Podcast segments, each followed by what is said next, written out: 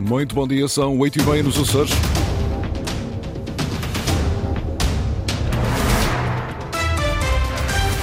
Vamos conhecer os títulos desta edição. Com Carlos César e Vasco Cordeiro ao lado de Pedro Nuno Santos, socialistas açorianos votam hoje para a eleição de novo secretário-geral do partido. Centros de Saúde Ponta Delgada, Ribeira Grande e Vila Franca reforçam o número de consultas não programadas. É para retirar doentes da urgência do Hospital de Ponta Delgada. É uma análise crítica ao edificado na região. O melhor e o pior, na opinião dos arquitetos, está a partir de hoje em livro um roteiro arquitetónico dos Açores. Máximas previstas para hoje de 19 graus para Angra do Heroísmo, 20 para Santa Cruz das Flores e Ponta Delgada e 21 para a Horta. Avançamos com as notícias da região. Edição às 8h30 com a jornalista Margarida Pereira.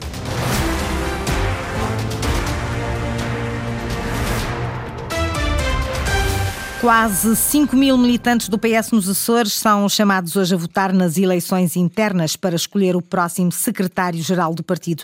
Na corrida à liderança nacional dos socialistas estão três candidatos: Pedro Nuno Santos, José Luís Carneiro e Daniel Adrião. Os resultados nos Açores serão conhecidos ao início da noite, Ricardo Freitas. O pedido de demissão de António Costa como primeiro-ministro provocou também alterações na liderança nacional do PS, que procura agora um novo secretário-geral para preparar as próximas eleições legislativas nacionais. Há três candidatos na corrida, dois deles foram ministros de António Costa, Pedro Nuno Santos e José Luís Carneiro e que estão em melhores condições para virem a assumir o cargo. Vasco Cordeiro, líder regional do PS, é um claro apoiante de Pedro Nuno Santos, tal como Carlos César, presidente do partido, que também vota hoje nos Açores. José Luís Carneiro tem também apoiantes na região, entre os quais Álamo de Menezes, antigo governante e atual presidente da Câmara de Angra do Heroísmo. Há também um terceiro candidato, secretário-geral do PS, que é, no entanto, menos conhecido que os restantes. Chama-se Daniel Adrião e é uma das poucas vozes críticas do atual Primeiro-Ministro. As eleições internas arrancaram ontem a nível nacional, mas nos Açores as mesas de voto só estarão abertas esta tarde na maioria das ilhas. O PS Açores vai instalar 46 mesas de voto na região autónoma, a maioria fica situada na Ilha Terceira, com 22 mesas de voto. São Miguel terá 8 e o Pico sete locais diferentes para que os militantes possam exercer o seu direito de voto. O Faial terá duas mesas, tal como São Jorge e as Flores. No Corvo, na Graciosa e em Santa Maria, haverá apenas uma mesa de voto em cada ilha. Socialistas açorianos escolhem também o eh, novo secretário-geral para o partido.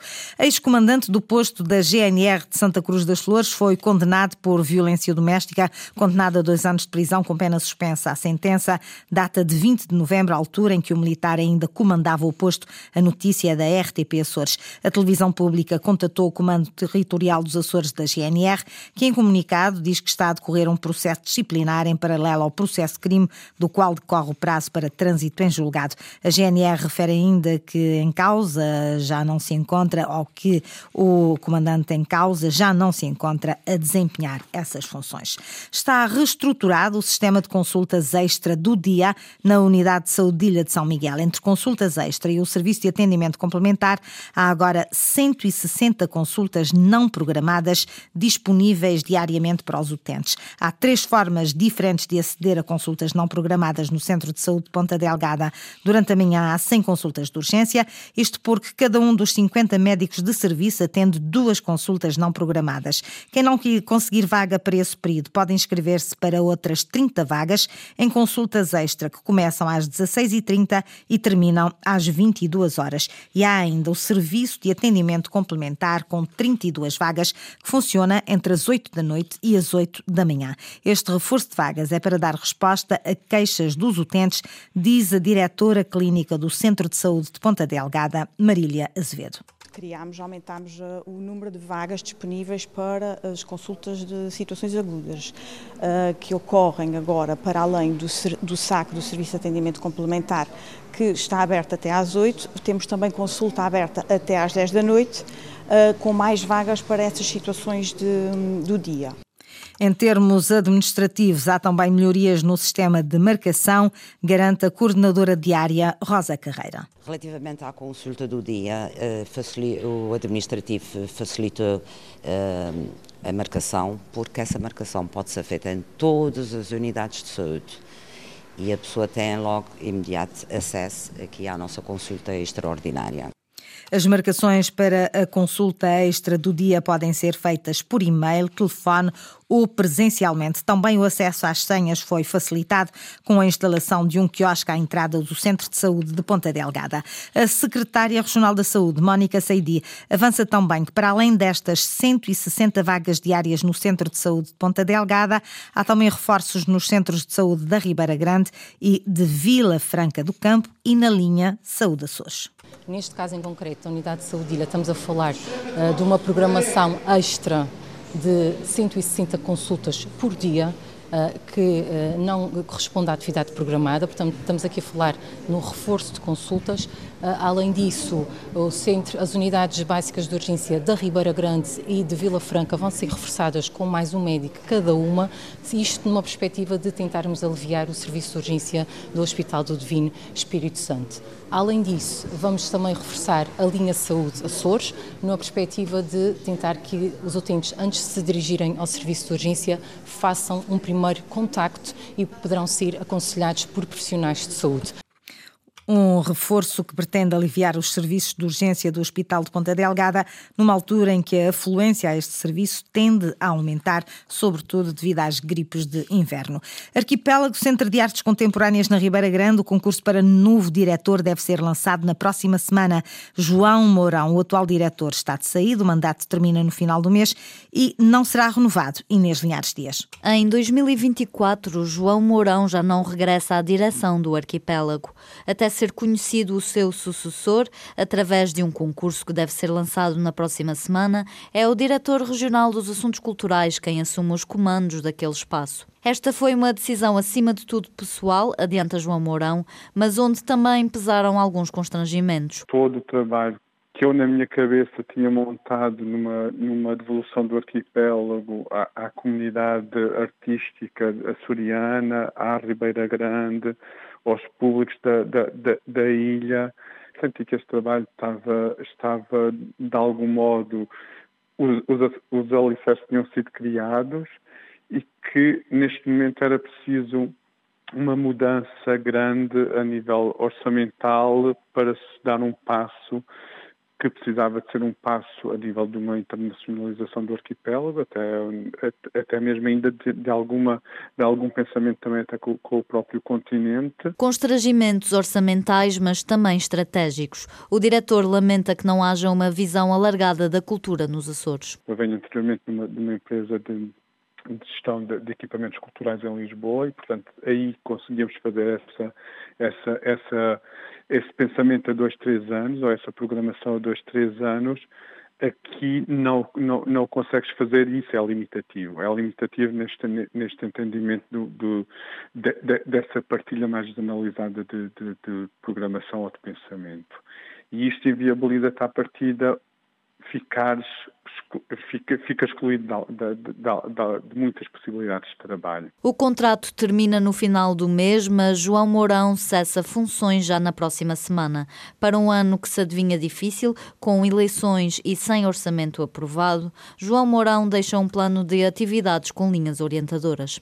É lançado hoje um roteiro arquitetónico dos Açores, uma análise crítica ao edificado na região, o melhor e o pior, na opinião dos especialistas.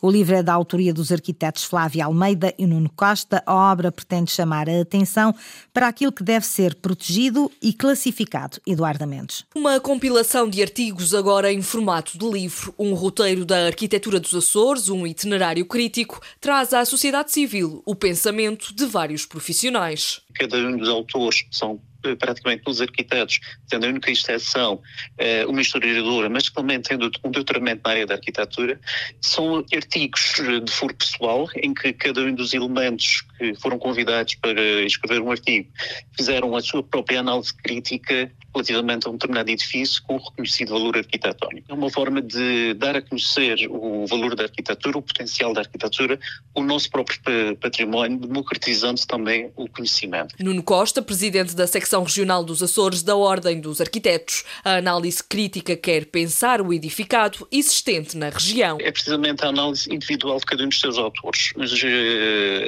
mais as questões de contexto histórico, social e cultural do próprio edifício, outros dão um cunho muito pessoal do ponto de vista da sua interpretação da, própria obra, da, concepção da obra, enfim, e outros ainda também até apontam algumas críticas positivas relativamente a determinadas intervenções, uh, a salientar a importância do valor arquitetónico de determinadas obras uh, que uh, eventualmente deveriam ser classificadas, precisamente para potenciar o seu valor, não só enquanto património arquitetónico, mas também como recurso turístico. A obra quer sensibilizar diversas classes para o valor patrimonial. Um pensamento que visa precisamente potenciar o valor arquitetónico, identificar o, edifício com valor arquitetónico, precisamente para sensibilizar a, população e os nossos decisores políticos para este valor uh, que nós temos na região autónoma dos Açores. O livro tem coordenação de Flávia Almeida e apoio institucional da secção regional da Ordem dos Arquitetos. Desporto, modalidades, destaque este fim de semana para a Fonte do Bastardo. A equipa da Ilha Terceira estreia-se na segunda fase do Campeonato de Voleibol Masculino no terreno do Benfica, Henrique Linhares. Depois de ter terminado a primeira fase no sexto lugar, a Fonte do Bastardo vai agora competir no grupo dos oito melhores classificados. A jornada inaugural é hoje contra o Benfica, no Pavilhão da Luz, às 18 horas e 30 minutos. O técnico Nuno Abrantes foi perentório. O objetivo é chegar às meias finais. Nosso objetivo passa a ficar eh, nos quatro primeiros. É um objetivo que chamamos é execuível. Não será fácil. Acho que as equipas que vão parar, no fundo, vão ser as equipas que conseguirem ser mais regulares. Ganhar os seus jogos em casa é muito importante. Quanto a este jogo, ambas as equipas estão apanhadas aqui no meio de semanas europeias, onde querem também ficar bem na fotografia europeia, mas acho que ambas as equipas não vão facilitar neste primeiro embate. Já no basquetebol, destaque para a recepção do Lusitânia ao Jogueira, hoje às 14 horas. A equipa da terceira é a última na tabela e ainda não venceu.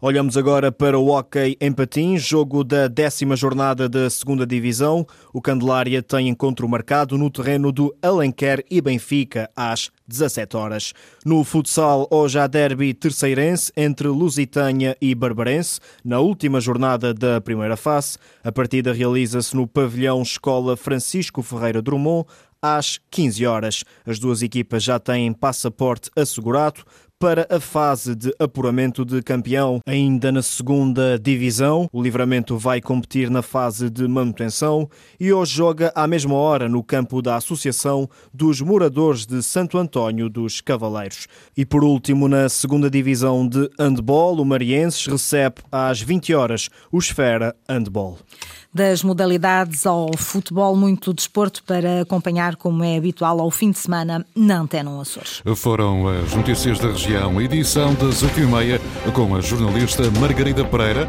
Notícias em permanência em acores.rtp.pt e também no Facebook da Antena Açores.